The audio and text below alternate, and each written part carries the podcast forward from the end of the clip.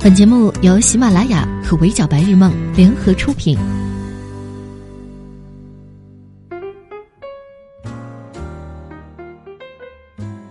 Hello，各位小耳朵们，你们好，欢迎收听今天的 Madam 神侃娱乐圈，我是 Madam 莫咪。要问最近频繁上热搜的人是谁？苏家二哥苏明成，上戏才子郭京飞。话说，Madam 最近中了都挺好的毒。苏家男人这都是什么极品性格？尤其是苏明成，不光啃老，还有暴力倾向，一巴掌还把媳妇儿给扇没了。建议这部剧直接改名吧，叫《苏明成的自我毁灭》，挺合适的。跟着苏明成一起花式上热搜的，还有演活了这个角色、求生欲十分旺盛的郭京飞。究竟求生欲有多旺盛呢？且听 Madam 慢慢的讲给你听。剧开播之前，先给观众打预防针，说为苏明成感到一丝丝不安。在人民群众喊出“打倒苏明成”的时候，极力撇清，那什么，别打我，还主动晒出被团队嫌弃的截图，巧妙的博得人民群众的同情，大喊“打倒苏明成”，坚定的和群众站在了一边。跟 Madam 一样，追完剧就控制不住想要暴打苏明成的朋友，请移步郭老师的微博。既可以见证保护我方郭京飞的大旗是如何竖起来的，也可以回顾一下近期的热搜知识点，一举两得。不止图榜热搜，郭京飞在各大榜单当中也开始有姓名。原来反派演得好也能 C 位出道啊！真真切切，这次郭京飞真的红了。其实苏明成并不是郭京飞第一次走红。要知道，当年他在上海戏剧学院的时候，就是公认的才子加艺术家，很红。才子是公认的，艺术家是自封的。大学时，郭京飞和同学排了一部讲祖孙情深的悲情戏，他演个老头儿，在小剧场一演，好多人都看哭了。从此，他成了上戏风云人物。郭京飞感觉也蛮好，穿上军大衣，拿个杯子。皱着眉头，背着手，在校园里走来走去，一跃成为了艺术家了。雷佳音进上戏的时候，就听说表演系有一个师哥叫郭京飞，特别牛，无实物表演用萝卜刻人像，大家还能看出来他雕的是谁。多年后，袁弘接受采访的时候还说，他在我心里是偶像地位。包贝尔更夸张，说郭京飞在他眼里不是人，是神。就这样，毕业之后的郭京飞直接进入到了上海话剧艺术中心，登场就是演男主角。在凭借《牛氓》得到话剧最佳新人奖之前，他已经大大小小演了八部话剧，对角色的感知力极强，把哈姆年轻时纯真潇洒、不谙世事和年老时饱经沧桑的冷峻优雅拿捏的都非常的到位。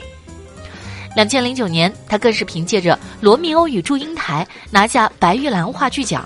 罗密欧一角也被郭京飞演绎的饱满立体，台词酥的让人心痒痒。那年他正好三十岁。两千零六年，当郭京飞埋首话剧厅排练的时候，好友姚晨、喻恩泰已经凭借着《武林外传》红遍了大江南北。坊间传闻，原本郭京飞也收到了邀请来出演《武林外传》。但是却因为导演忘了喊他而错过这次机会。二零一零年，他与号称中国第一经纪人的王金花签约，进军影视圈之后，陆续拍了不少高评分的作品，每一部拎出来都是品质保障。《暗黑者》里精神分裂的闷骚神探罗非，剧情很烧脑，推理全程在线。龙门镖局跳脱搞笑的陆三金，一个表情包级大成者。话剧出身的他，每次在说教的时候，大段台词也不挑戏。《琅琊榜之风起长林》里面，阴冷的国师濮阳阴，温声细语兰花指中，杀人于无形。可不要被这夸张的妆容吓到，实际这是一个充满悲剧性的角色。在郭京飞的演绎下，眉梢眼角都是戏。然后就到了都挺好里面的苏明成，越是让 Madam 爱恨交加，就越证明郭京飞对这个角色的把握有多好，也越是证明他的红是理所当然。媒体夸赞他对苏明成的演绎举重若轻，的确，他把原著当中晦涩、残酷、无法言说的部分，用特有的方式拆解成为接地气的、略带有荒诞的小幽默，让人又恨又爱。犯了错误想出力求饶，像是没有膝盖，说跪就跪。面对苏大强告黑状，忍无可忍的辩解，情绪一层一层递进。还有明晨打明玉那场戏，郭京飞的表情看起来无比凶残，实际现场是无实物表演。郭京飞跟网友解释说，连姚晨的头发丝儿都没碰到。导演喊咔之后，郭京飞还去抱了一下姚晨，很暖了。包括苏明晨踩点准确、骚里骚气的广场舞，Madam 在这里跪求完整版，同时请各大晚会导演赶紧小本本记上安排起来，一起助力卡粉男孩走花路。演了这么多年戏，郭京飞终于靠演技火了。细数他演过的角色，并没有明确的善恶好坏之分。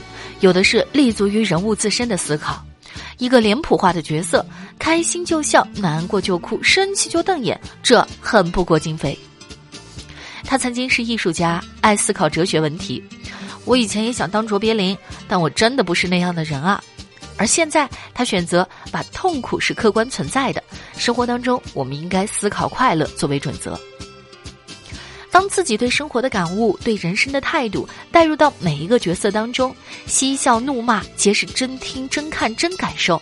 对于郭京飞这样的好演员来说，红并不是终点，只是启程吧。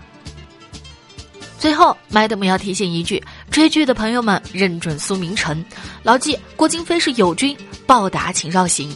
好的，以上就是本期 Madam 神看娱乐圈的全部内容了。我是莫咪，明天见，拜。